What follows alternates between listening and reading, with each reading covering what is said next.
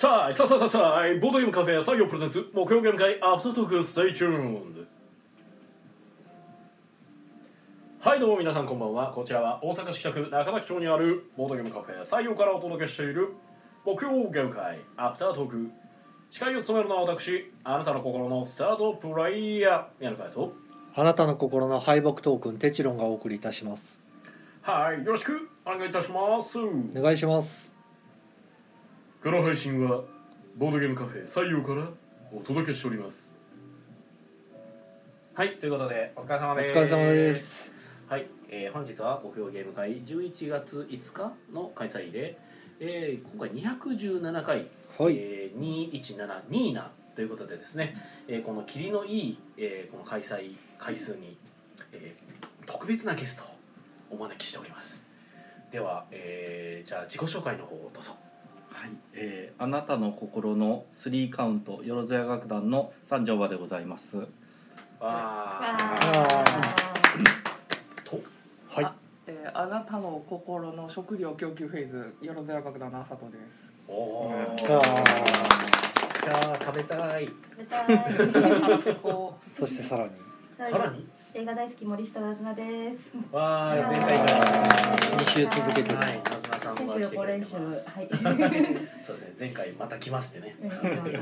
はいちゃん。と来ましたよと。はい、ということで今日はまあゲストは盛りだくさんでお届けしていきたいとは思うんですけれども、はいはい、まあとりあえずですね、まあそうそれ来ていただいてはいるんですが、通常通りのあの進行もまあそうですね。はい、まあ木曜ゲーム会本日が参加者の方は、えー、12名の方にお集まりいただきました。ありがとうございはありがとうごますざいます。遊んだゲームが、うん。イスタンブールパリリ。もしも勇者がいるのならラパンデミックホットゾーンゾーンオリフラムルーパール寿司取りハイパーロボットカルカソンヌうん。ファンタジーレルムズズお化けの時計。いいあとなんかだっけ？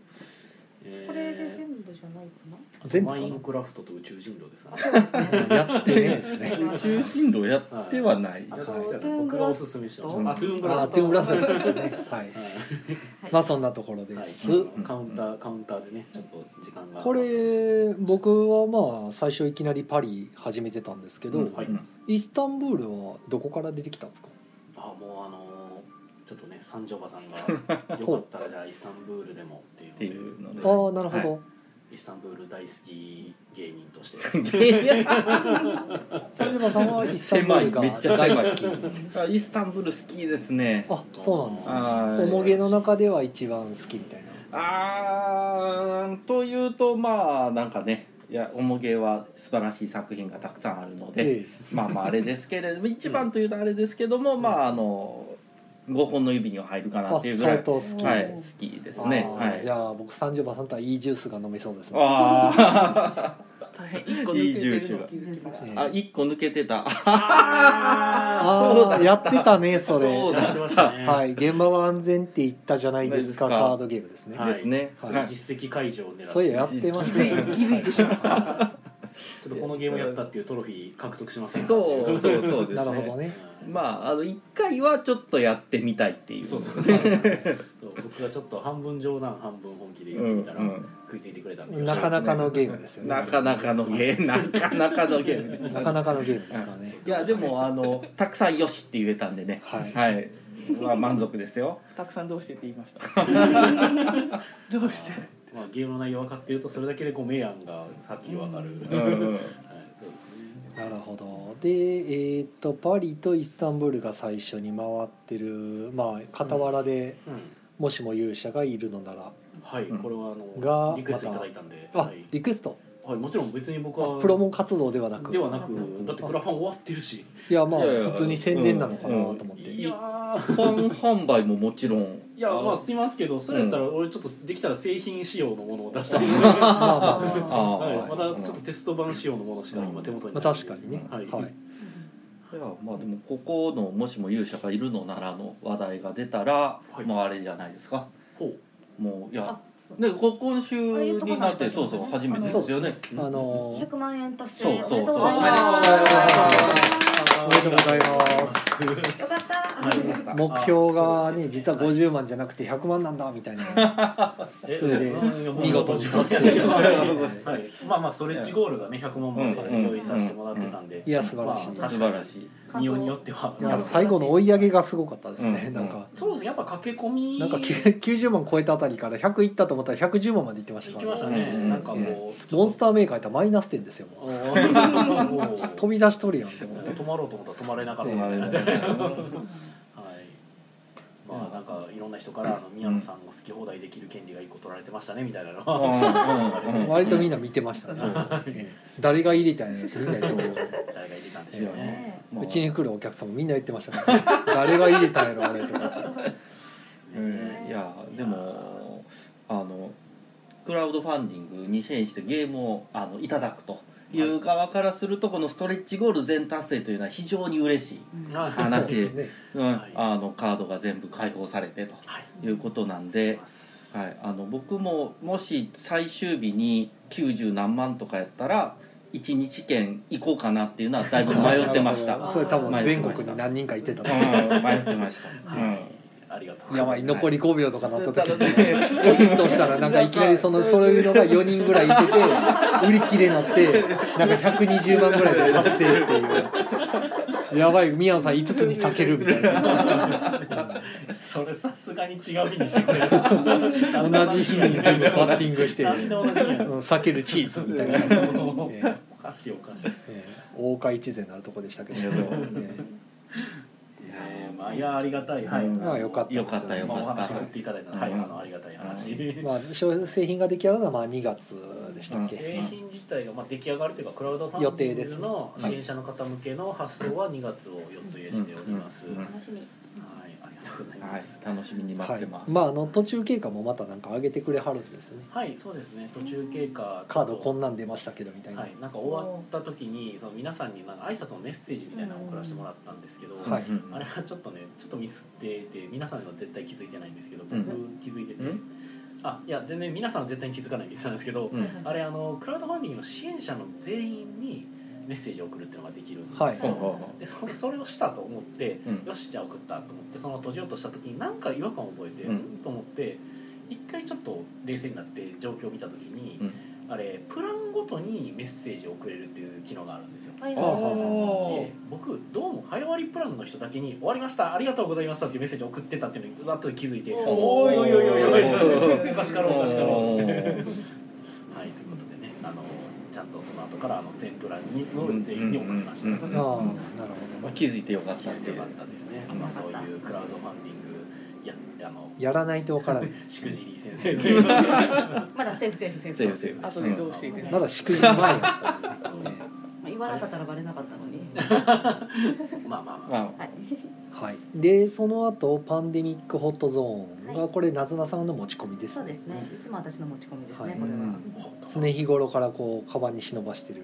あ、今日これ取りに帰ったようなもんですよ。あ取りに帰った？わざわいやちょっと他にも用事があって一旦家に帰ってからこっち来たんですけど。ざはい、まあ、じゃあなんか持ち込もうと思った時にあそういえばもう3日の休みの日に遊んで3連敗したら悔しかったなと思ってああなるほど。持ってきました。持今ってきたんですね。日は勝ててよかったですあとはあれか。えっ、とオリフラムですね。新作のゲームで買ってはい。やって。はい。あのなんか評判がねなんかあの宮野が作りそうみたいな。途中まで聞いたことある。お店に用に買ってでまあやるじゃないですか、うん。まあ、説明しないといけないんで、うん。でたまたまいて、まあ、夕方空いてたんでお客さん2人いてたんで、うん。ちょっと付き合ってって言ってオリフラムを遊んでみて3人の出た感想がなんか宮野さんが作りそうなゲームっていう、ね、全会一致でそれっていう俺感じ。でも説明を聞かされた時にあなんか宮野ってやつが作りそう。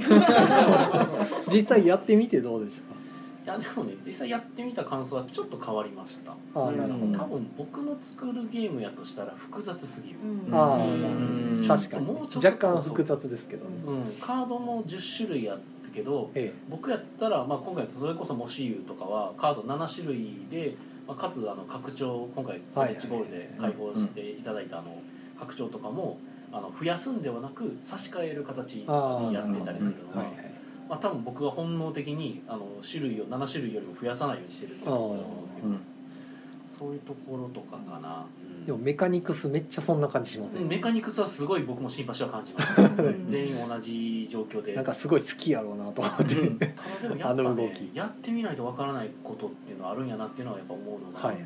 その10枚から、えーゲームが開始するときに3枚ランダムで抜いて始めるじゃないええですか、あれがねこうランダムで抜かれるのが結構ストレスやなと思あって。うん。ーわあるかないかがわからんのが。あれねカードのカードによってのちょっとね個人的に思い入れが発生するはい。このカード面白いなって思えるカードがなんかあるんですよ、はい。うちの待ち伏せなんですけど、うん。ああ待ち伏せ面白いですね。そう待ち伏せはちょっと使いたくなるカードじゃないですか、えあれがランダムで抜けるとちょっとがっかりするっていう。かでしかもその時僕らやってた5人でやってた時になんか5人中3人ぐらい落ちてたんですよねあれ。ああなるほど。そう。でえーってなって、私も待ち伏せ最後やった時は待ち伏せと九兵とあの車種。えっと車種車種隣の人やるやつ。兵士。のオーソドックスなカードが全部消えててどないして勝てっちゅうねんっていう。いやもう四つぎですよ。四つぎ公爵ですそれがもう四つぎ三人ぐらいしょっぱなから出てて。あるあるよくある。おーってなってましたけど でも誰かが殺してくれるはずなんで。なずなさんの四杉公爵はすごい手で殺されてましたからね。速攻で一族断絶してました。ねもんそうちょっと面白いんですよね。あの四つぎっていうなんかキャラクターが。あ四杉は確かに面白い。なんやねん四つぎとか思って。そうそうひたすら僕も没句の四つぎだってそう。ちょっと面白い世界やなと思って、途中で今四つぎ二人か。そう。意味わからんと思って。なあ殺されへん。あの辺もなんかすごい宮野さん作りそうやなと思って。こう。いうのが会話が生まれるあたりがね、ちょっとおもろいなこのゲームと思って。であのスタックって言ってカードの上にカードを載せれるじゃないですか、それのせいで死んだ上から四つ木が出てくるみたいなね ちょっと見てて目おもろと思って。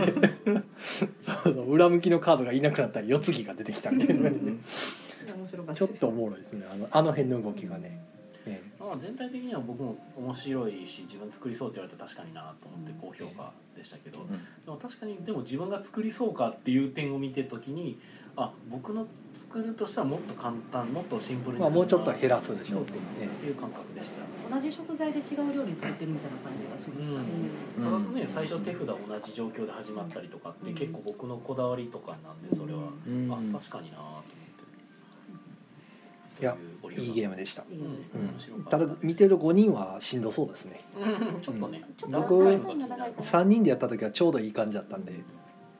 そうダウンタイムが気になるあなたにはもしも勇者がいるのなうん。ら、はい、あの同時処理なんで、同時団体ないですからね。素晴らしい、はい、まあ、そでの結果なんでえーその後パールを窓側の方ですね。うん。うんイスタンブール終わったんでパール出して、えー寿司取りっていうゲームを出しまして、うんこちらが、えー、とゲームノアの株券さんの新作、うんなんかめっちゃ盛り上がってましたね。うん。このねあのあのゲーム自体が、まあ、 trick taking いわゆる may follow っていう、うん。何出してもいいよっていうタイプの trick taking なんですけど、うん。原型というか元ネタがあのウンスンカルタなんですよ。ウンスンカルタも may follow でうん。条件満たすとあのあれ must follow に変わるんですけどうん。条件満たすまでは基本 may follow でうん。何出してもいいよと。う。ん。で、えー、と切り札だけは裏向きで出すとうんいう形で。うん。で切り札同士がまあせーので表向けて役が決まると得点がドカッと持ってかれるっていうタイプの、まあ、取り手をあれをもっと簡略化して分かりやすく簡単にうんすごい盛り上がるように仕立て上げてるんですけど、うんあのすごい面白いですよねあれ。で勝ちすぎるとしっかりあの点数下がっちゃうんで、うんあの辺がちょっと株券さんのテイスト入ってて、でそれをやってたらあのその役ってなかなか決まらないんですよ。うん。あの切り札の数字が勝った時の数字の一つ下の数字を同じように誰かが出してると役が決まったってことになって得点がその直接2点取られるとその人からいうやり取りするんですけどあのいきなり決めてましたもんねはい。三条馬さんが。はい。私が決めさせていただきました。1枚目から役決めるっていうね。でまた途中でもまたあのうん。裏役って言ってもう一つのねうん。あの役を殺す役みたいなのがあるんですけうん。どそれも決めるみたいなね。おーで結局1ゲー一ゲームっていうか1回の、ね、ゲームの中で4回ぐらい役決めて始まりまし4た、回決めましたね。ねはい。あんな決まると思ってはい。見てて、あの気持ちよくさせていただきま圧した。勝してませんでしたああの圧勝でした。ねいやこれでね株券さんのゲームまた1個売れましたよえー。多分。買うんすか？いやーいいゲームだったのでねぜひ手に入れたいな割とあれでも説明もしやすいと思います。あそうですね。ええ。うんうん。あの別にあのトリックテイキングの説明一切僕せずに、うんうん。ね説明してましたけど。まああのマストフォローじゃないので取り手っていうのじゃない感じでで知らない方にはいいかなってね。そもそも取り手の言葉さえ出さないような感じで説明すれば、ただのカードゲームっていう形で見てもらったら、終わってから言えばいいんで、うん。でこういうタイプ実はトリックテイキングっていうゲームでみたいなのはうんちくですけどね、はい。いやーでもいろんなところに工夫が感じられてあのいいゲームだなと思いましたね。ね切り札が毎回しっかりあの、まあ、ラウンドごとにうん、変わる4ラウンドあって、えっと4色全部毎ラウンドずつ変わるのとそれが表裏一体になっててみたいなところとかが非常によくできてるなと感じました。今回ねゲームマーケットでトリックテイキングゲームがなんかめちゃくちゃ出るらしくて。うん。そうなんですね。なんか結構たくさん出るってへー。まあ頑張ってほしいですね。その中で、うんうん。よくできました、はいでえーっとあとはそこのテーブルはカルカソンヌうん。がなんかどなたかのリクリクエストじゃないな。なんかおすすめ？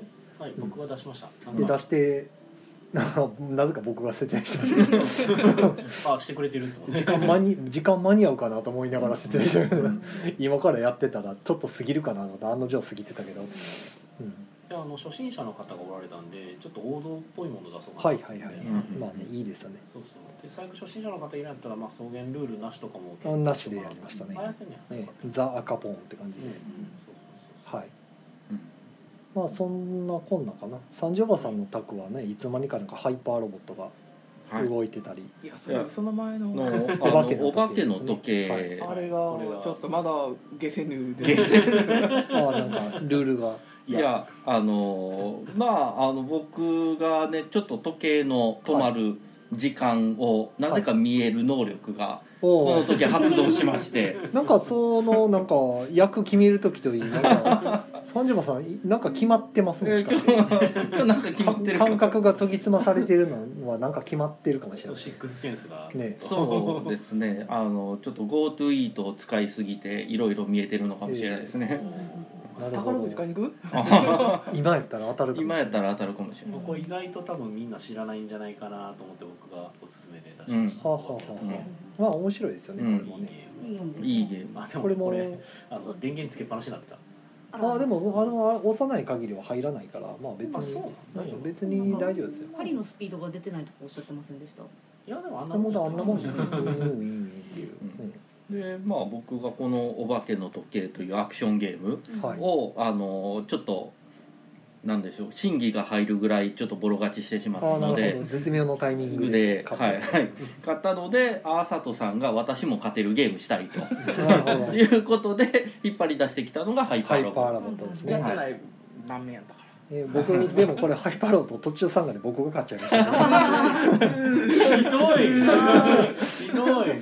どなんか割と屈辱的な勝ち方した気がひどいひどいわ。人の心がないわ。する途中参加やしなみたいな。らリベンジせなあかイメージするお化けの時計はでもいいですよ。あのちょっとしたブレイクで、うん。あのさっと出してさっと遊べて、うん。すっとあの頭の切り替えできるんで、うん。そんな手に入でもないよね。えーちょっと前なら普通に売ってた気しますけどね、うん。若干高いんですよ。5000いくらかするんで。あのあのゲーム性の割に。は ただもう見た目と、やっぱり楽しいしだいいやもううんほんで初心者さんにものすごく受けうんます、うんうん。うんちょっとやっぱりね例えばカルカソンヌとかやった後にもうすごい頭使って疲れたってなるはるんで、そういう時にこうブレイクで一回挟むのにちょうどうん。手動かしてこうリフレッシュできるんでなかなかあれは重宝しますね、はい。あとファミリーさんとかにもいいですよね。そう全然全然。うん。子供とうん。親御さんで遊べるんでこれは、引き出しから出てくるのが可愛いですよね。そう。あもう見た目から掴んでいく感じでね。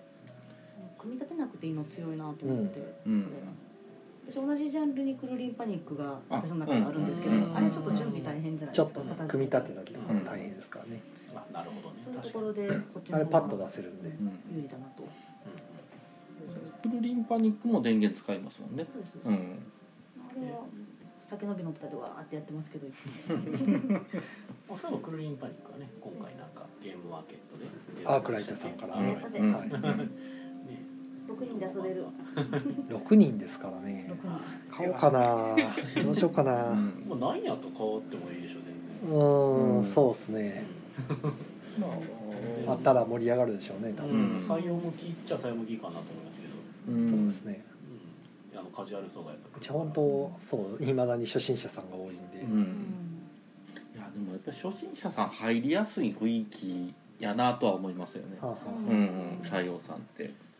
まあ採用もそうやし採用もそうっていうかあのやっぱカフェ形態って強いんやなとはあ、まあそうですね、うんあの別にうちに限らずカフェっていうのはやっぱり馴染みが耳馴染みがいいんで、うんうんなんかねその入りやすいイメージがやっぱカフェうんだからカフェプレイスペースって並んだ時に、うん。やっぱりこのプレイスペースのなんかわからん感が。まだそこまで浸透してないんでね、うん。その遊ばなきゃいけないプレッシャーみたいなやつはちょっとあるかもしれない。と思いあますね私あは。あカフェはねもういや言うてもカフェやし、うん。別にいいよね。デートに誘うのとかもねやっぱカフェの方がいいんちゃいますかね。僕は知らないですけど。はい、コメントいきますか？はい、はい。コメントいただいてますね。ありがとうございます。えーっとですね、コメントっつってもなんかあのなんかどめっちゃ見知った名前からコンティニューコインをいただいた感じ。コインしかない。うん。はい。そんなことないですで、よアリサさんからの拍手コンティニューコインとよかったありがとうございます。ありがとうございます。よかったよかった。コメントクラウドファンそうディングの。ですねほとんどなかったですね。はい、コメントははまいはいあのでもいただいてますよ。こまのときこまさんからさあいささささあいこんばんはということで。はいこんばんは。いはです。はい、今日は賑やかでお届けしてますよ。ね。おすごいもう20分もゲーム会の話してますよ。いやーめっちゃ真面そう目真面目。そうなんか手錠さんはこの形がこういいいい形でこうめっちゃ真面目に頑張ってる形ってよく言うんですけど、うんはい僕はなんか若干大丈夫なのかななんかこのね言うたらそのなんかまあある意味コメントを全く読まずにストイックにこの20分間ずっとゲーム会の話してるから これはなんか配信としてはどどっちがいいんやろうなと思いないがら。やいやこの話をしてる中で引っかかったことに対してコメント流しといてくれるとはいはい。後々読めるんですけどあーまあ確かに。こんだけ話して何もコメントがないってことはですね。今日すごく話を何も言うことはない。つるつるやるとうん。はいお引っかからない。何も引っかからなかったっていうね。うん。はい。まああの綺麗に喉を通ったということで、えーそうですね。つるっと喉越しがない。喉越しが最高やったということです、寿司取り面白かったですよ。そしてはいや良かったですよ。うん本当まあ強いですね飯テーマ。飯テーでマ。昨日ちょうどあのカブケンさんがいらしてて。であのボードゲームのヒロさんと、うん。ヒロさんがまだあの東京に行くっていうことで、あうん。のゲームマーケットのそれでカブケンさんがちょうど一緒になんかたまたま一緒に来て。うんうん。でヒロさんはもうすぐ出て行ったんですけど、うん。カブケンさんだけ残ってまだ時間あるぐらいだった。ら残ってて、で寿司取り受け取ってであじゃあよかったらちょっとルールもついでに教えてくださいよって言って教えてもらって、でまあ遊んでみたらあーこれ確かに面白いですねってうんやっててでたまたま別のお客さん来てたんですけど、あの8人の魔術師をうん。僕が取り出してきて、うん。まあ、歌舞伎さんとそれもやってたんですけど、いうん。やこのゲームすごくいいのになんで売れへんねやろっていう話を 2人で言ってて、まあ、純粋にやっぱり宣伝不足かなみたいな話をしててでその来たお一人の方も、まあ、相席希望やったんで、うん。まあ、歌舞伎さんと一緒に、まあ、寿司寿司取りやった後に、もう一回8人の魔術師をまた出して、その2人でやってもらって、うんやったらめちゃくちゃ面白いとか言って、うん。でその人 TCG 結構やちょこちょこやってるみたいで、はいはいはい。もう多分僕らのこの世代めちゃくちゃ刺さりますみたいな話をしてるけど売れてないんだよねみたいな話をこうしてて。そうですね。やっぱ8人の魔術師はあの結構、まあ、僕らの間あ僕らの間っていうか、まあ、け実は僕の間になるかもしれないですけど結構興味深くその動向を実はチェックしてた作品ではあるんですよ。はい8人の魔術師ってあの、えっとイラストのアートワークが高見誠さんそうですね。で、うん。まあ、やっぱキャッチーなアートワークで、であれリリースされてだからパッケージの訴求力ってすごい強いものやと僕は見てたんそうでなんですよ、これはかなりいくのかな。ただ2人用って需要どのぐらいなの？だから僕はそこなんですよ。2人用ゲームの売れ行き売れ幅需要っていうのをずっと実は見てて、まあ、なぜかっていうと自分が2人用ゲームを作った時にどれほど売れるかなっていうまあサンプル調査みたいな。そうためにもあの結構いろんなその2人用ゲームの売れ行きっていうのは実はあの密かにチェックしてるんですよ、はいでそのまあ8人の魔術師がちょっと難しかったあの売れ行きがその厳しかったっていう話を聞かされ聞かせてもらった時に、なんでやろうってのをめっちゃ考えて、ほうほう。ってなった時にそう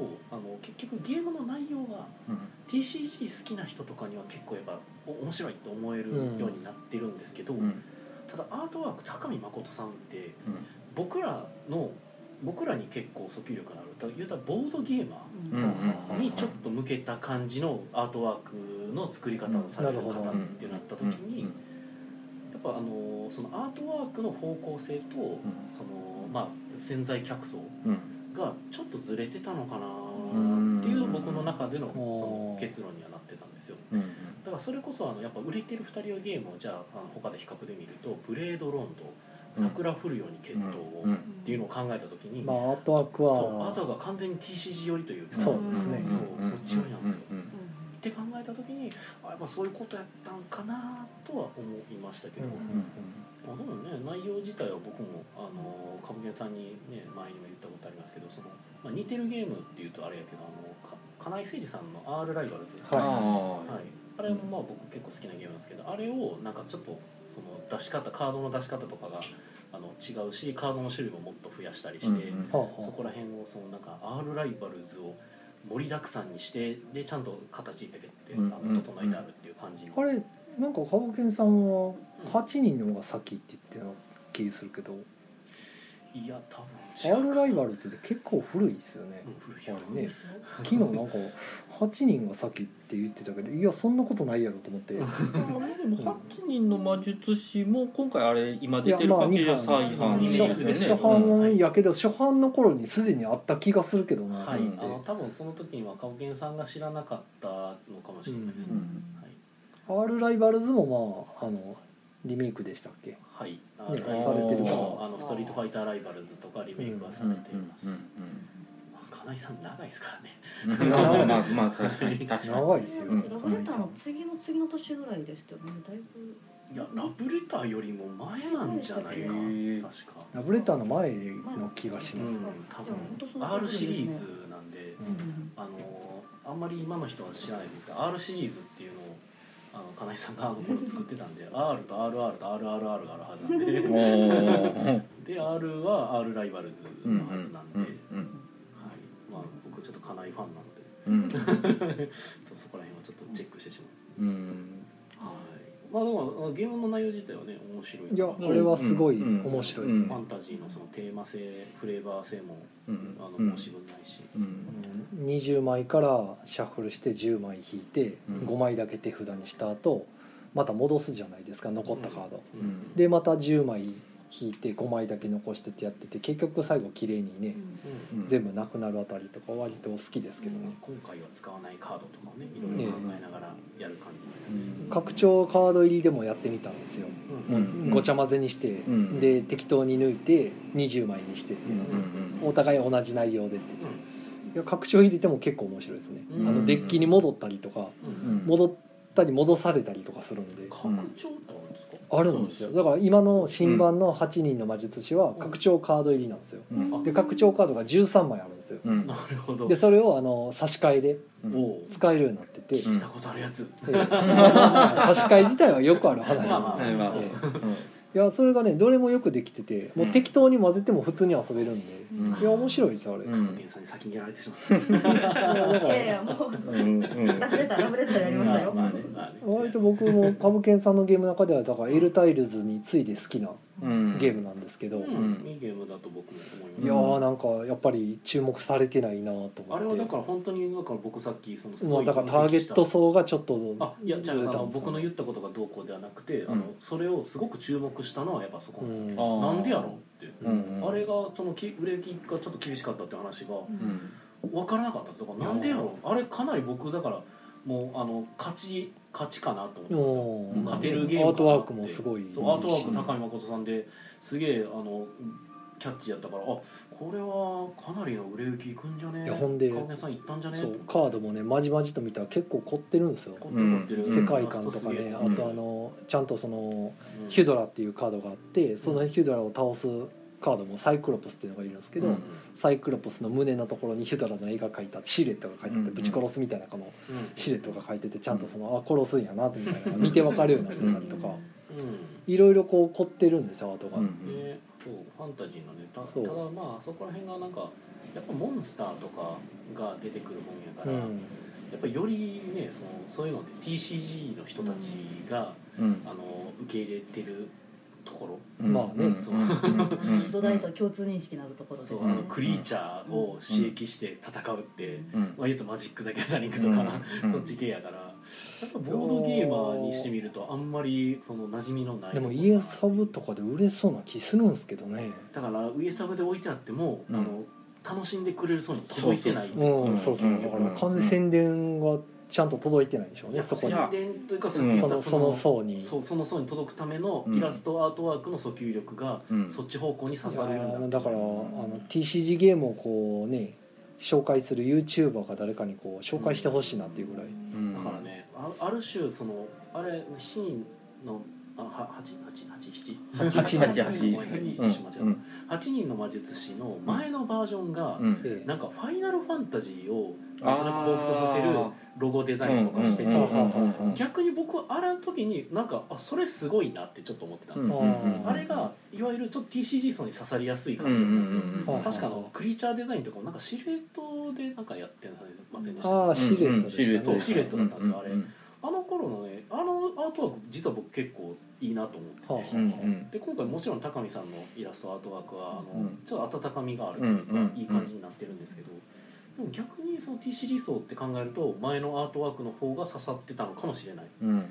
で実際前の八マジって売れ行き結構良かったっぽかった気がするんですあよー。だから前の八マジで多分そのボードゲーマー層にはもう届いちゃったんでしょうね全部。あかもしれんね、うそうだねんだかなかなかやっぱりなんかそういうところ怖いし難しい、うん。そのいいものを作る。でもう一回出すアートワークっていうのはねで今回に限ってアートワークもガチっていったのにめちゃくちゃ気合入ってるのに。うん。振るわなかったりするとやっぱ「ええマジっすか?」ってなるじゃないですか、うん。ねあんだけあって、うん、これうちのお店でも8人の魔術師は、まあ、見えるように陳列はしてるんですけど、お客さんがゲーム探してる時にやっぱ引っかからないんですよ。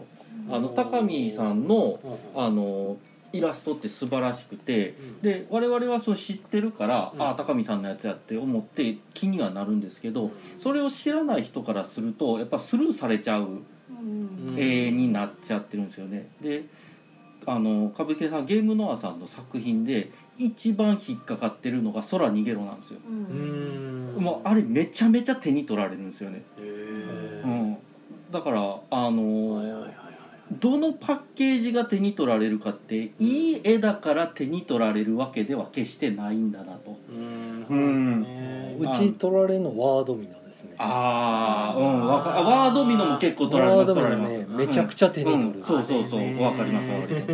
うん。ちょっと他の他のいろんなゲームと並べた時に、うんうん。ちょっと色味で目がつかないかなっていう気はしてますね、うん色味はちょっと落ち着いてるねうん。八マジは逆に色味の話をしたら、うん。ワードミノと空逃げろは一級ですからね、うん。うん。もうあの目を引くのはすごいですよ、うん。緑パッケージって出てくるワードミノと、ん。あと空逃げろあのデカデカと書いてある宇宙人のね、うん。宇宙人と。あれがすごい、ちゃガオケンさんの話してるやん。聞いてないですけどね。全く聞いてないですけどね、はうちうちの店の最初陳列してた時にん私が手を入れてたんですけど、最初あれを見た時私やってなかったんですよ。空逃げろ？あれね8人の八人あうん。あれを見た時にうん。小箱じゃないですか、うん。でも8人ゲームかなって思っちゃったんですよ。おあー。2人用って気づかないんですよ。ちょっとタイトルとプ人数でやってない人間からするとうん。二2人用ゲームって気づかない。タイトル大事やな。でタイトルででちょっとどんなゲームか分からないさらに逃げるとワードミノはなんとなく舞台がわかりやすい。ですねうん。わで比べるとちょっと。あーわかるわー それ。まあそういう意味ではそうですよね。うちも一番ねよく手に取られる小箱はうん。ざ残業ですよ。あ もう大体手に取る。うん。タイトルからテーマとかすぐわかるから。わとやっぱ強い。絶対そういう社畜芸やとか思ってうん。みんな手に取るんですうん。よで広げて読んで分からんってなって「すいません説明お願いします」って言われるっていう。ああそうなんだよ。でもね広げさせるまでいったらもう勝ちなんですよ。ううんんなかなかね。だからもう難しいですね。タイトルがライトノベルみたいになっていくんだよ。まあ。でもそれで食いつきますからね。そう。やっぱそうなったらやっぱ食いついてもらうためにはそういうのにしていかないといけない。もしも勇者がいるのならって。もうこの「もしも勇者がいるのなら」に関しても僕今回あの新作タイトルめちゃくちゃ悩んだし、うん。めちゃくちゃボツになってるんですよおねタイトルが、あのね、毎回よく相談するのはその、まあ、小細工のあの代表の秋口ぎくる先生とかに「なんかこんなんで考えてます」って言ったら絶対にあかんって言われるんですけど、まあ、そんな中でこれは「あこれいいやん」って言ってもらったんで「あじゃあこれですか」と思って、うんあでももしゆのタイトルを聞い聞いてあのいいなと思いました。あお前ですか？あのいあの正式タイトルで聞いてえいたらどうなの？おらんかったらどうなんの？っていうのをやっぱり疑問に引っかかるっていうのが大事。あ中を考えたくなる中身を。うん、そこら辺をねやりたかったんで。いやありがとうございます。あ そうむずい。でもねむずいんだよ。これがだからもしも勇者がいるのならばこれはどっちかっていうとそのその引っかかりを覚えてもらうためにやったんですよ。だから逆に言うと分かりやすさではないと思ってるんですよ。逆にね。でもこれが本当にそのそれになっちゃうんですよ。その理解されなくてスルーされちゃうとかうん。っていうのに下手するといくからうん。力加減がむずい。だからその凝ったタイトルというかめちゃくちゃ考えたタイトルをつけたとしても「8人の魔術師」っていうタイトルもうん。実際出てくるゲームに登場する8人の魔術師たちを、まあ、うまく選んで遊ぶゲームやから、うん。タイトルとしては全然綺麗なんですよ。そう間違ってない。美しいタイトルで間違って全然間違ってないタイトルなんですけど、まあ、ただそれで何のゲームなのかを理解してもらえなかった時に離れちゃう層っていうのが今はやっぱりちょっと多い、だパッと見た時に何って思わせないといけないんでしょうね。そうなんだよね。だからあのソクラテスラとかね、うん。あのソクラテスはなんかなんとなく知ってるじゃないですか、うん。でもソクラテスラって何ってなって、うん。なんでくっついてんのとか、うん。いろいろこう疑問に思って手に取るんですよね。うん。どんなゲームなんやろうとか、あのあとねよく手に取るのがあのあの子の隣やったかな。あれももうなんかそのタイトルでちょっとこうドキッとするタイトルでうん。手に取ってみたらパッケージがすごい美しいんですよあれ。うん。あとはいはいはいはいはいで赤外ゲームえ何それみたいになるんでうん。もうそれでもつかみ OK です。ようん。で開けて説明書見て「お願いします」って いつものパターンですよあそういうことね。たった今考えたプロポーズとか。そう、うんまあ、やっぱりそういうことなんでしょうね。いや多分なずなさんが言いたそうにしてた三端な的なうんうんみ見た目の本当のインパクトとかも大事なんですけど同じサイズで同じようにこう本みたいに並んでた時にもしゆは手に取るなと思いました。タイトルで見て。ありがとうございます。夏メモとかもなんかね。あ。名前からこうパッと、うん。うんあ夏のゲームなんやっていうのが分かる。んで,、うんでメモってメモリー的なあれみたいな、連想できるからね、あれもだいぶ苦労したからねパッケージもね。あれです。検索性は悪いけどゲームの名前としては全然、うんうん。そうだよね。検索性死ぬほどあるからね。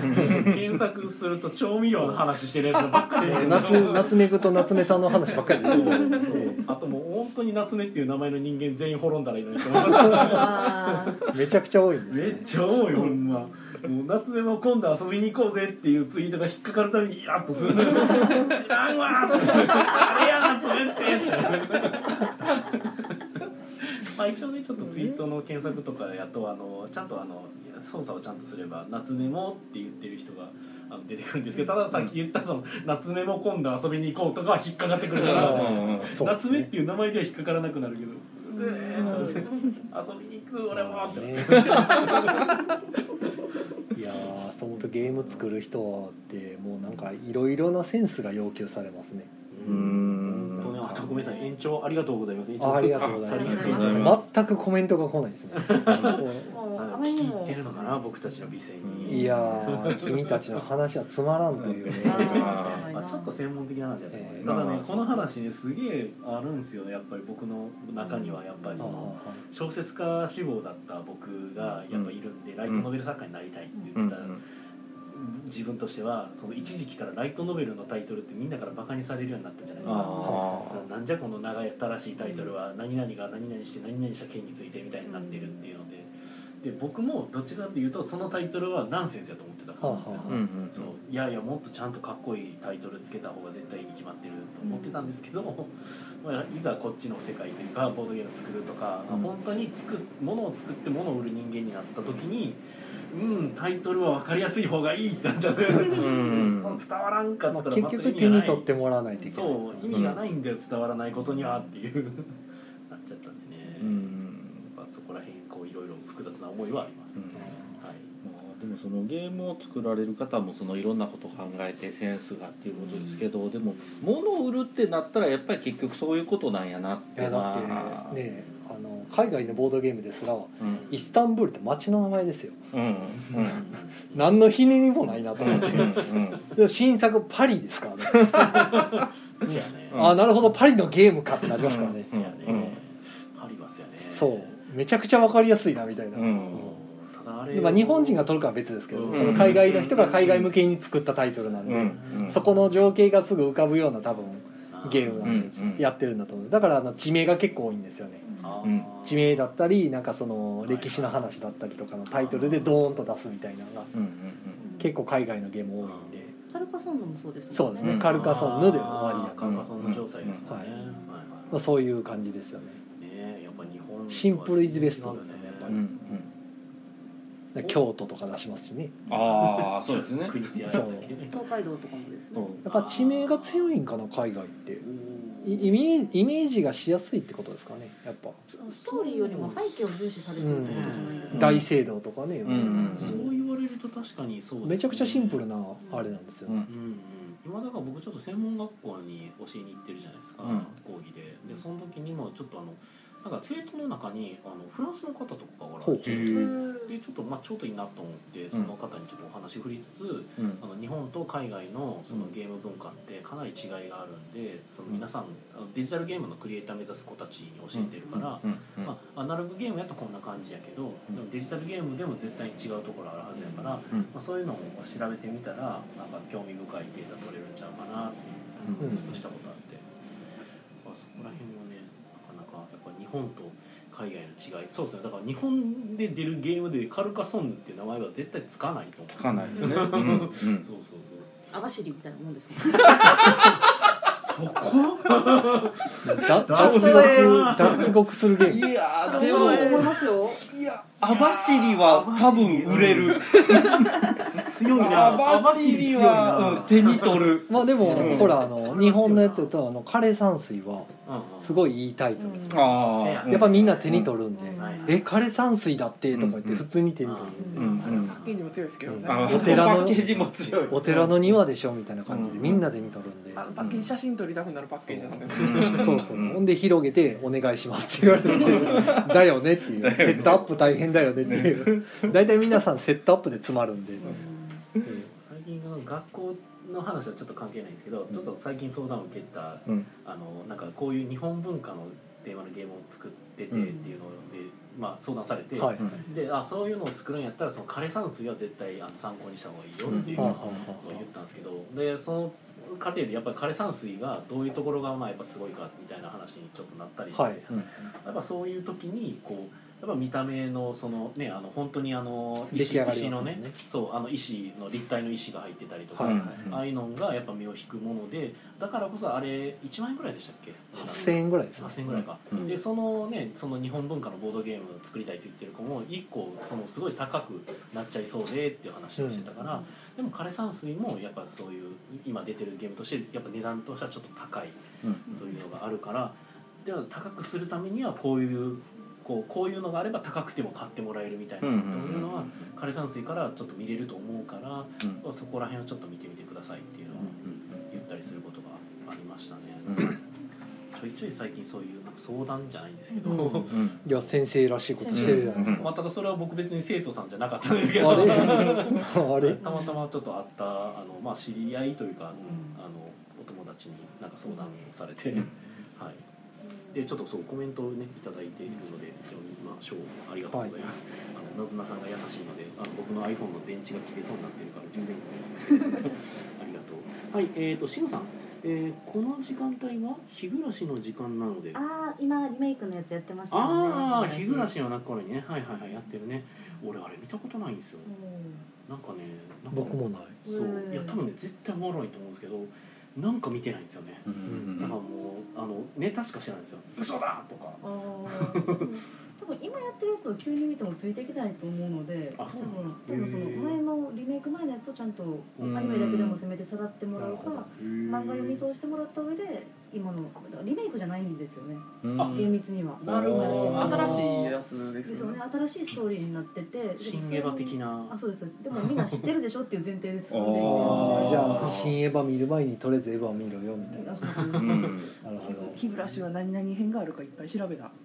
仕事で。なんか 主人公も違う。あ同じあのループに近いので出てくるキャラクターは一緒なんですけど。あうん。じゃあ UBM 見る前にずあのステイナイト見ろみたいな。うーん。それは。違うかな。なん違うていうかな三撃ルーパーみたいなアニメ。はあ。逆か。三撃ルーパーが日暮らしみたいなゲームって言った方がいいかもしれないですけど、うん。へまああのあの辺の時代のあんな感じの今手島さんの、はい。あの例えがびっくりするなずなさんに刺さらないやろ刺さないのなと思いながら。なんでその例えにしたの？全く刺さらんかったし別にそれ見んでもよくねって思ってはい。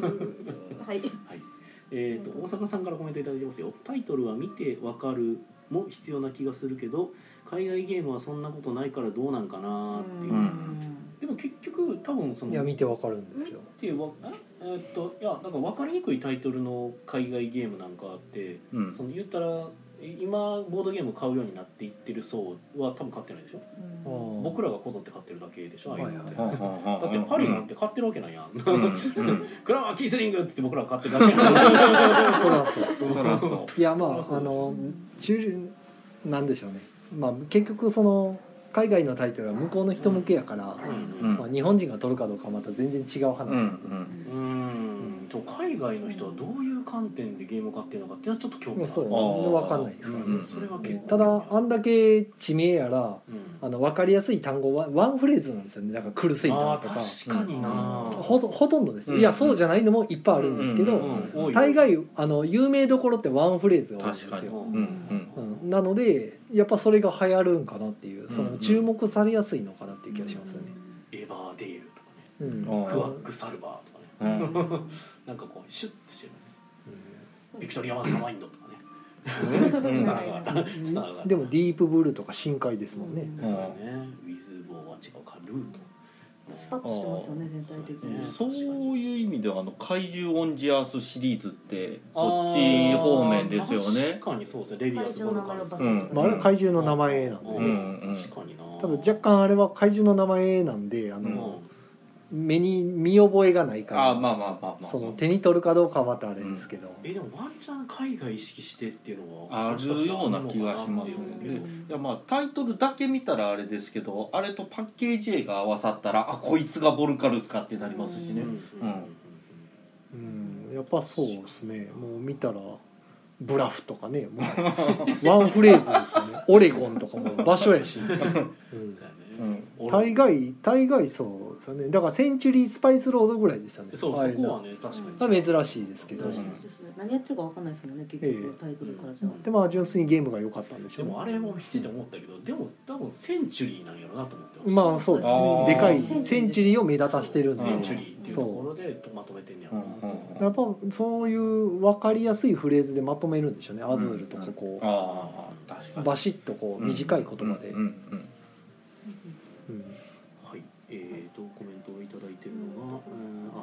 地名が阪さん多いけど。はい地名が多い地名は多いけどゲーム性に関係ないしな、うんゲーム性を説明しようとする気はほぼないと思う。ない。ですよいや要は手に取らせようとしてるだけなんで、うんかなかなんかな。いやこれだから海外からすると手に取らせようとした時の工夫はそういう方向になるというのもあるかもしれないですね。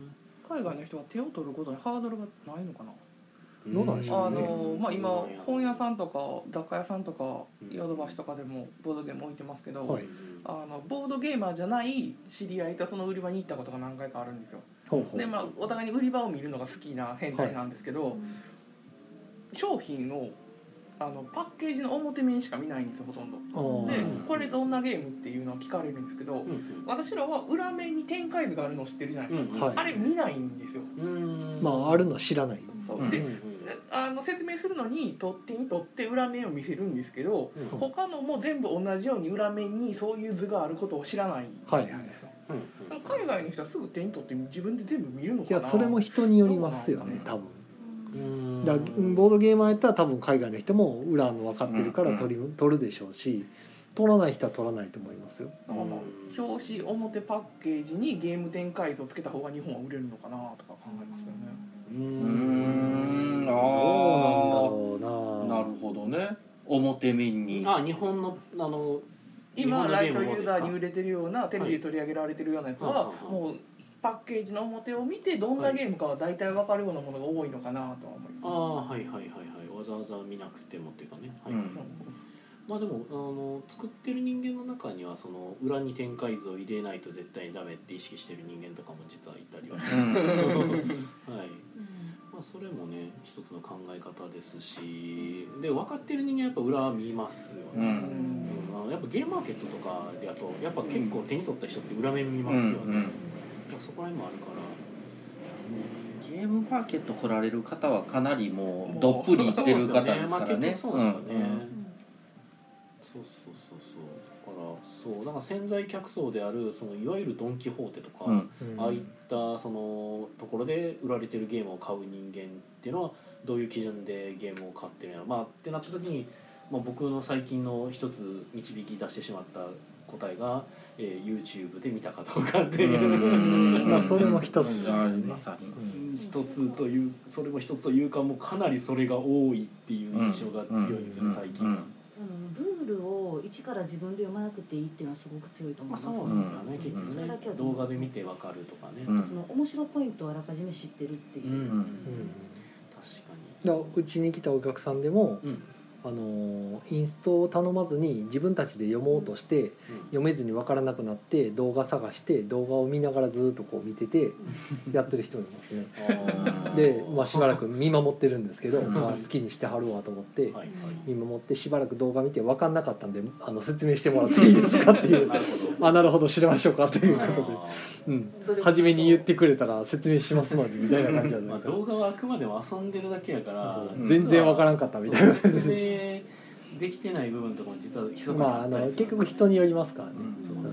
僕もちょっとなんか最近自分に起きた出来事に今最近なんか今僕話の中でめっちゃ置き換えまくってるので、うん。なんか恥ずかしいんですけどごめんなさいなんですけど あのその動画を見てルールを把握するうん。話だと、宇宙人狼っていうのが最近、はい。うん流行るうん。アモンガースっていうのがあってこれ VTuber さんたちがこぞってあのコラボとかしてほう。ほうあのやってるんですよ宇宙人ほう。狼うんでそれ僕動画見てて結構楽しんでてでめっちゃ楽しそうやからやってみたいってことで、うんほなんかちょっとでおは話がねボードゲーマーのなんかコミュニティの中でも話がちょっと出てきてで今度やってみようよって話になってで参加させてもらったんうですよ、で動画見てるから分かるわと思って そのまま参加してうん。でパッて始まった瞬間に何したらいいんやろ？ってなってあれ？ってなって。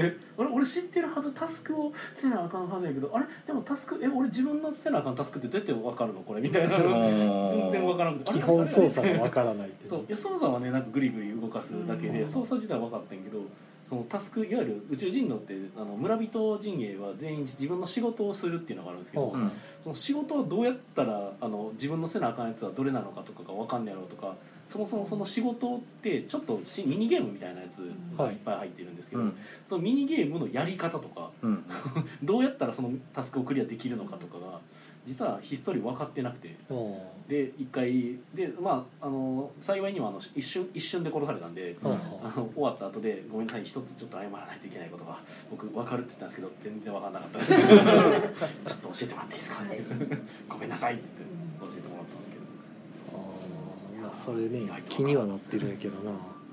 面白いです、は いまあ、また機会があったらやってみたいですね。うん。ぜひぜひこうして宮野さんのねゲームマンの準備がだんだんとおろそかになっていくと。なるほえゲームマーケット？うん？うん？うん？うん？うん？どいつでしたっけ11月14日だった気がしますよ今日はほおー11月5日ういつかあと10日を切っているそうですねあと9日来週には始まる、うん？みたいですねうん？みたい。いやみたいですね。みたいですね。うんね。来週の今頃宮野さんが何喋三ってるかは女婆さんたちも来週には。いやいやいやあの僕らは行かないので。行かない。はおい。誰も行かない。誰も行かない。いやまあ我々ね大阪にいますからね。そうですよねそうですよね。ん僕も行かないんじゃない？無人のテーブルだけが。せやなそれはちょっとあかんな。はい行きます。用意します。いや受け攻め売りますよ受け攻めね。みんな買いに来てね。はい、はい。えーコメントがシムさんが「エッペペス。ス」どういうこと？まあ多っていう分タイトルじゃね。うん。エッペスあはいあなるほどね。タイトル話のエねッペス何やったっけ？なんかあったよね。うんうんカードゲーム。取り手じゃなかったどですかねうやってやったっけ？うんあったあった。はい。ともうあと5分ぐらいなんですけどじゃあゲーム会の話はまあそうですね。そうですね。ゲー宣伝したい人は宣伝してくださいね。そうですね。今日はちょっと宣伝大使の方が来てくれてるんで宣伝とかしてもらわんと。おさお先にどうぞお先にどうぞいやうち特にないので。ない そうですよおナイス子ですナイスよ子じゃあもうここはチャンスなので。はい残り5分で宣伝してくだ残り5分さいはい。えっ、と準備しよう。えっはいとですね、今年私が一番推してる映画であります「ロシア平戦記、えー僕の選ぶ未来」がなんとあさってから全国130巻以上の映画館でロードショーとなっております。今の時期で130巻すごいですすねごいんですよね、空いてたっていうのもあるんですけどね、うん。ただあの「鬼滅」に押されてあんまりいいスクリーン撮ってないっていうのがねちょっとしょうがないですね仕方がない。がない。鬼滅がまだ強い。でもあれの興行収入が伸びていくの見るのも楽しい。わかる。もう月曜めっちゃ楽しみなんですよ ニュースが。何億いったかなっつって。まあそんな状況ではあるんであの鬼滅見に行ったら、うんあの予告見てる方もいらっしゃるとは思うんですけれども。あ流れてるんや。流れてます。おおいいっすねでもそれは。とても楽しみにしてるんですけれども、まあ、それは、えー、と大阪だとブルックセブン東宝梅田うんなどなどでやっておりますがはい。あのでまずぜひ見に行ってください。どんなお話なんですか？えっとですねえっと黒猫の妖精のシャオヘイ君という子があの渋い花澤香菜さんなんですけどもが主人公ですと。で,、えー、とそうです。で彼が生まれた森をちょっと人間の都市開発で追われてしまうんですね、そうですでちょっと放浪してるところを、えーとまあ、大人の妖ほ精のあの CV 桜井の風刺う。CV が作る。CV 桜井いや CV 桜井は大事な情報やと思う風刺に拾われて、えー、とやっと平穏な生活に戻れるかなと思ってたら、うん今度は CV 宮野真守のうんあの、うん。ですね、あの人間が攻め込んできてどうなるっていう渋い。大事いやその二人はね言わないといけない。そうか。そんな、なんか一瞬内容が入ってこなくなる。あの超大事です。あのフライヤー持ちしてるんでちょっと持って帰っていただきたく。ああありがとうございます。今正味説明だけ聞いた瞬間にちょっと言いかけたのがあの平成たぬき合戦ポンポコ。あでもまあそんな感じなんですよね、うん。その近い感覚かな自然そうそう VS 開発みたいな、であのえへっ、とでアニメの作画がめちゃくちゃいいです、あめちゃくちゃいいですあの。あまあ事前に見てるんですよねその日本語のと吹き替えじゃないやつを幕版を、うんうんそれでもう実際に見た夏菜さんがめちゃくちゃいいと。もうなんなら2週間に11回見たんですよ。おかしい。そ れはおかしい。な帰るだけ通わなあかんと思って。11回見すぎでしょ。その時あの一週間本当に14日ですよ。えっと緊急事態宣言明けやったのでうん。その時からもう字幕制作決まってるみたいな話はあったんですけども、うん。全くどうなるかわからないし、うん DVD 多分出ないしってなって。え字幕制作が決まってあえっと吹き替えの制作がその私が見に行く前から決まってたんですけあどー。その後コロナが始まってうん。どうなるか全くわからんかったんですよね。うんっていう状態からまあここまでこぎつけて、うんまあ、なんかグッズ出るわテレビ CM 流れるわということで、うんあそうか。グッズはね今あの皆さんが見てる画像で出てる。あそうですそうです。これこのキャラクターががえっと、主人公のシャオヘイの分身みたいな感じで、へーで、えっと、兵種というんですけれどおも、おうん。真っ黒クロスケじゃなまあ、かった。そうですね。黒黒つ叩いてけも潰れない潰れないプニプニです、はい。強い子。まあ、そんな子も出てきますよと。いうことで、ぜひぜひぜひぜひ。タイトルは「ロシア語平戦記。ロシア平戦記。はい。タイトルは前々からちょいちょい聞いてました、あとあれですねあのできれば塚口三三劇場で見てください。あの音響監督のですね岩波義和さんっていう方があのガルパンとかサイコパスとかもやってる方なんですけれども、あの劇場に来られて直接調整をされてるんです。スピーカーのボリュームとか。であのミックスもちょっと変えたりとかされてるみたいなので、はああそこで聞くとちょっと哲郎さんしんどいかもしれないんですけどしっかりしたボリュームの迫力のある、うんあのスクリーンのボロバス映館とは引き換えにあのバス映の映画館なんですけどそういう雰囲気と引き換えにもうすごい臨場感のある体験ができるところが、えっと梅田から一番近いのは塚口でございますのでお時間あればぜひそちらからであのご覧になりたいいただければと思います。今週夜は19時半からの会がございますのでぜひぜひよろしくお願いします、はい、はい。ということでですね、はい。えー本日は宣伝大使えー中田さんが、えーロシア語平戦記について語ってくれました。はいということでね、あのゲストとして聞いてくれた夜勢角山さんもありがとうございます。ありがとうございました、はい、では皆さん良い夢を。おやすみなさいまたおやすみなさい。入らないでしたね。うん。入らなかったですね。いや、多分お休みは入ってない。ので。はい、はい。ということでですね、はい、あのポッドキャストのみの方で聞ける、えーアフターアフターに突入した状態です。はい。ツイキャスは今終わりました。お疲れ様でした。お疲れ様でした。一枚ませんでした。はい。宮さんこれキャスト見ました？キャスト、はい、見てないです。杉田いますよ杉田。そう杉田いますよ杉田。あそうなんや。そう。で今そうあのほツイキャスの中で今ちょっと言いそびれたのがえっと音響の岩波さん？っはいてめっちゃ聞いたことある気がするんですよね名前。そうサイ私が知ってるのはサイコパスとガルパンとサンダーボルトファンタジーと。岩波美和さん？あえっ、とよし吉和さんではないあ男性です男性ですですあ音響の岩波さんっていうとなんかめっちゃ杉田智和さんがあのラジオとかでめっちゃ名前出してる気がして。へる有名な方有名な方です。多分日本で音響監督って言ったら一あやっぱり有名な方かなと。そうすげえなんか、うん。あの音響の岩波さんがっていうのをなんかめっちゃ僕あの杉田さんのラジオめっちゃ聞きまくってるぜなので。それはもなう三三劇場に足を運ぶしかないんじゃないですか。行くしかないのがただ僕岩波さんっていう存在について全く知らないいやですけど。その杉田の声を聞きに。あ杉田さんのね。はいはいはい。えっとこの虎の子が杉田さんです。へえなるほどねまあ虎の子その違いを体験するためには別の劇場で見てから そうですよね。なるほどね。うん。なるほどね。はいははい。いあの塚口はもう全部その特別音響上映で占めてるので、うんうんうん。まあその東宝とかブルク、うんまあ東宝の方が分かりやすいかな、うん。東宝東宝と塚口ちょっとはい聞きたな、はいはい。うんうん。椅子がね揺れるんですよほう。あのへー。音って振動じゃないですか、はいあ揺れるんですよ。ええそれはあの 3, 3あの 4DX 的なやあでではなくつではなく。4DX もやるんですけどあー。4DX ではなくはいはい。普通にあのウーハーの音でうん椅子がビリビリ。ビリビリへそーれは辛いな。でそのあまだ私はさんにはちょっと辛いと思います。いやでも声優さんもすごい豪華ですそうねすごく豪華。めちゃくちゃ勝ちに来てるんですよね斎藤壮馬さん斉藤さんですよ。相馬さん松岡義来嗣さん。来週の火曜にでも見に行きますよ。やったぜ。おうはい。でねうん。それとえーっとあれか。映画映画の話やったらあれ人狼もそうですね。あはい。人狼ゲームがえっと11月18日以降かな。じゃあうん。10え11月13以降やったっけなともう確かそ多分のぐらいしか気がするスタートは金曜日になるとえ思う、ー金曜日来週のだから、えっと、ゲームマーケットの前の金曜日ですね。はいはいはい。から始まって公開で大阪だと心斎橋ではい。やるみたいなんですけど、デスゲームの管理人でしたっけ？そうですね。はいはい。うん。もう結構シリーズになってますね。人狼ゲームはずっとシリーズでやってて僕もなんか一つだけ見に行ったことがあるんですよ、うん。前のやつを、うんうんでもあれ繋がってはないのかな？繋がってんのかな、いや一応つながってたはず。なんかその最初の主人公の子が今度はあの狼役になったりとかなんかそのゆゆるい感じのそうですね、はい今までのやつはあったのかもなんですけど、まあ、今回、まあ、ちょっと毛色が違う可能性が高いのかな、あのそもそも監督が原作者の秋口ギグル、そうですね。まあ、川上亮でやってるのかな？どちら川も川上亮さん川上亮ですかねははい川上亮名で義でやっててだから監督が、川上さんに、はい。うわー原作、多彩ですね、うん、もう初監督作品なのかな多分、そうですね。ん。なんか嬉しそうに言ってました。そのうち声も当てるかもしれないですね。何でもやっちゃう。何でもやっちゃう。それはなんか別すぎる気がするけど。よくあるじゃないですかあの監督がこう声当ててあのちょい役で出てくる。え安野さん。そういう安野さんガチ役で別の映画です で風立ちぬ。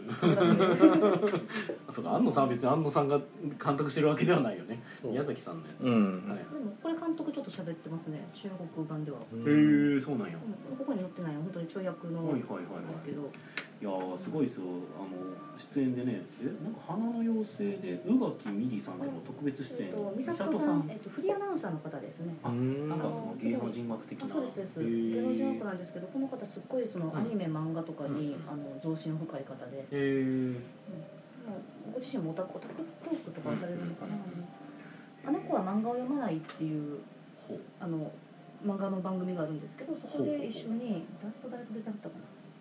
あのまあレギュラーされててずっと漫画の話をへ来週はロシアは平戦期。再来週が人狼ゲームと。はい。ーうん。うん。うん。僕も忙しい。忙しい。毎週火曜日に行くところがあるお店はお店でですねあの16日が臨時休業日なんですけど月曜日の。うん。1617でお店の前のウッドデッキをちょっと回収しようとして。でまあ別に僕がそこに立ち会う必要がないんで、うん。回収してもらってる間に映画見に行こうみたいな、うん。ブルジョーカーみたいな。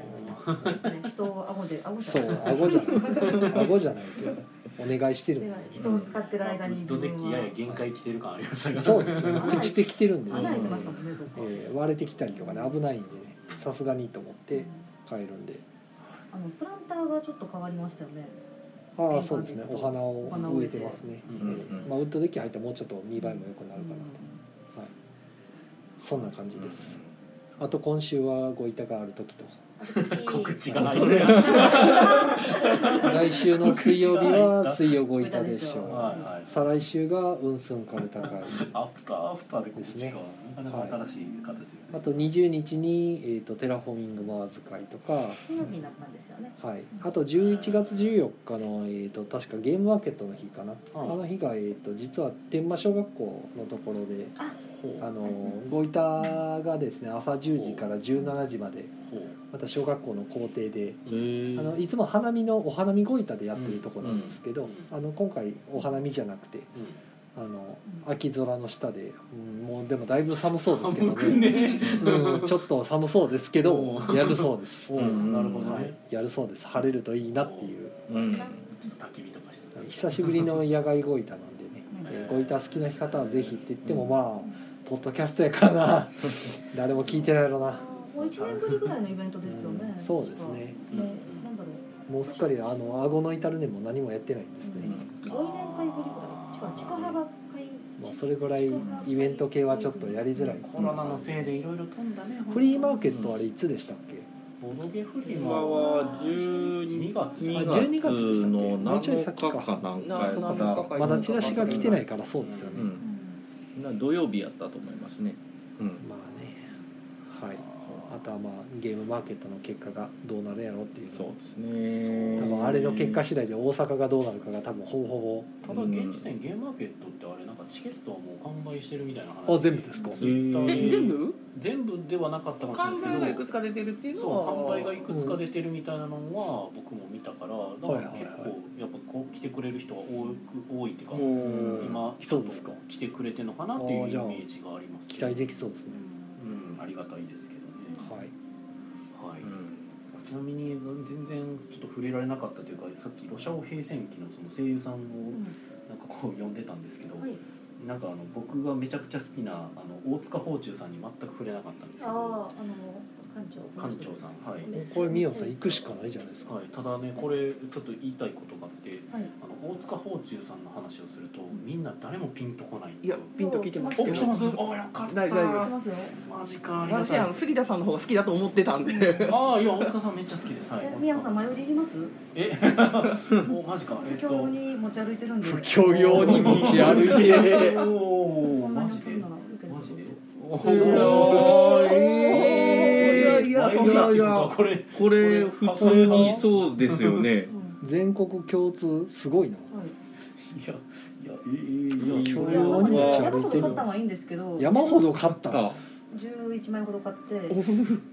それ僕らに渡していいの？いやそう。もう2枚まだ別の方のとこ食べ立ってるし私あの前売りを安く見れるんですよねあの会員制度とかいろいおろー。平日意見のレートショーばっかりやったりとかはあど。どこでもこれをもらったからにはじゃあもうもう見に行く。そうですね。申し訳ない。なこれ窓口じゃないと座席引換券できないのでちょっとできないですああまああの映画館に行ってそうですいうそれもあって私もうなるなおのこと使う機会ねえわと思って。なるほ買った割にですね。どまあじゃあ僕はテチロンさんと行くか。ああ来週行きますかじゃあ 私これで興行収入に今貢献したんで満足です行くか。じゃああのら来週バリモ社の前に。行くか。行くか。はい。そういや僕が言いたかったのはその大塚芳忠さんの話をするといつもなんかどっかでちらほら言うんですけど、うん。その話をした時に誰も大塚芳忠さんを知らないという状況をめちゃくちゃ僕いいっぱい体験してるんですよ、うん。であこんなにみんな大塚芳忠さん知らんねやとこんないい子なの。にそうただあの主役みたいな役をやっぱりされてないっていうのがあるしあーまあ、やっぱりかなり今もう高齢っていうか、まあ、かなりあの年配の方になっちゃってるからっていうのもあるのかなと思って、もうあの癖のある声はねめちゃくちゃ好きなんですけど。はい。ねまあどうでもいい話なんだけど。あの気に入ったらもう一回見ていただければ私もそれでなるほど、だから先ほど言われてたようにこう梅田で見てからうんえー尼、崎塚口。の塚塚口の方で見る？三三三すごいな。おすすめです。来週から 4DX もうやる。もうやります。えー、すごいね行くとこ多くて困っちゃうなと。なるほどな。これがだからその何でしたっけ？その大人の妖精さん？がなんか兄貴分的な感じで。そうですそうです。ああなるほどですけどね。ここここがちょっとどっちも男の子っていうのがなかなかこう、まあもうそれはもう見て。ねあのうん分かってるね。ここがなちょっとおねしょったとかになってしまうとちょっとこう違うベクトルになっていくからこれはちょっとなんか硬派な感じしていいですね、うん。はいねあんまりその絵は新新アニメっぽくないんですよね。そうですね。シンプルで。結構なんやろう。うんなんか。フライヤーのあれはちょっと塗りがしっかりしてるので、うん。ちょっとっぽいんですけど中に劇写見ると全然。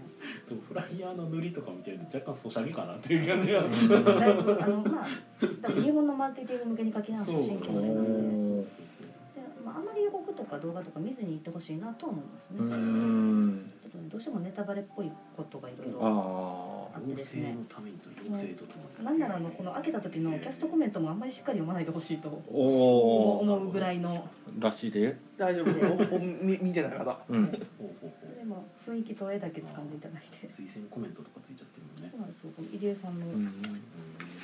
この人かな確か。この人がツイッターですごいのが来たっておっしゃってあのバズって自分ああのその映画の紹介というか。そほの入江さんが。はいはい。冬の監督や。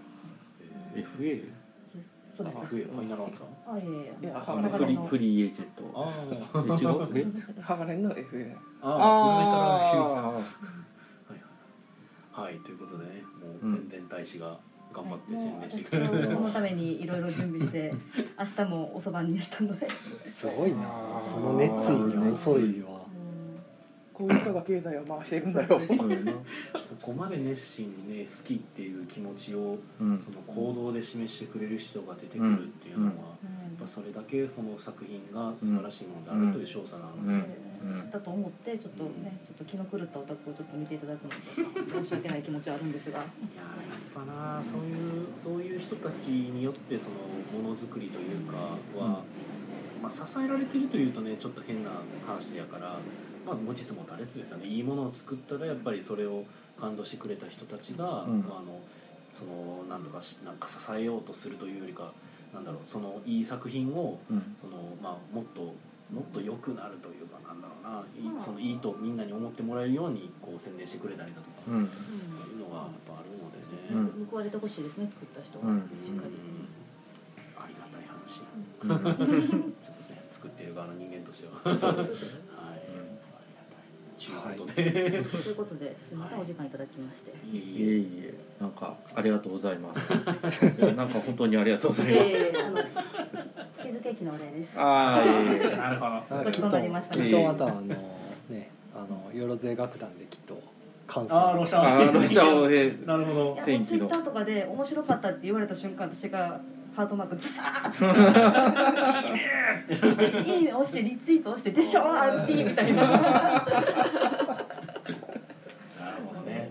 まあラジオでも感想会がもしかしたらあるかもしれかない。もしれないし、はい。ないかもしれないし、まあねあの感想難しいですからねあのネタバレがあるといけないですし。ね。ちょっとねネタバレに配慮してきついなってなったらまあできないし難しいってことがあるうんでよかったって書いていただけたら語彙語彙力がなくなってはいよ。かったとよ。かったよ。っていうあのね最初のシーンがねすごく良かったんですよ。で次のシーンもね最後のシーンがねとても良かったんですよ。いや映画って素晴らしいですね終わり。それで締めてきた。うん。伝統や。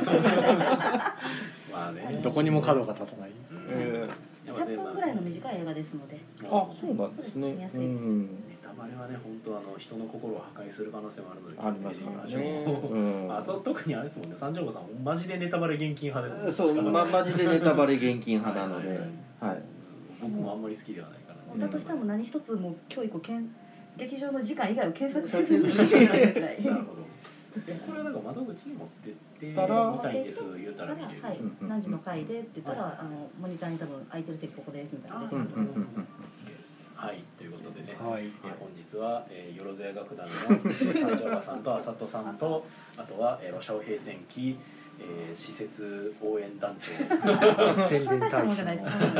森下なずなさんに、はい、来ていただいての、えー、会でした。ははい。はい。じゃあアフターアフターあなんかあります？はい。い。やえっ、と新日本プロレスワールド、はい。はい。えー月額999円で 見れますので、ははい、あの最近ねグレート・オーカーンという選手が海外から帰国してきて。い。グレートオカン。はいはい、あのこの話、はい、えーおオカンじゃないんですけどグレート・オーカーンという注目の大注目の選手がいてるっていうのはあの我々のラジオの方で朝とさんに冷たい視線を向けられながら私が頑張って喋っておりますの なで。そちらの方聞いていただいて、はい。はい、あとはあの有田と週刊プロレスとの続編うんあの有田インターナショナルというのが始まりますので、はい、こちらの方もよろしくお願いいたします。はい何日から？ああのアマゾンプライムの方で、はい配信がもうえスタート今のうちのラジオの時間じゃなかったの？聞かれたああえーっと やってますよやってますよはい、アマゾンプねライム Amazon プライムで見れます。うちのラジオはポッドキャストで聞けます、はいあの一応 YouTube もやっておりますので、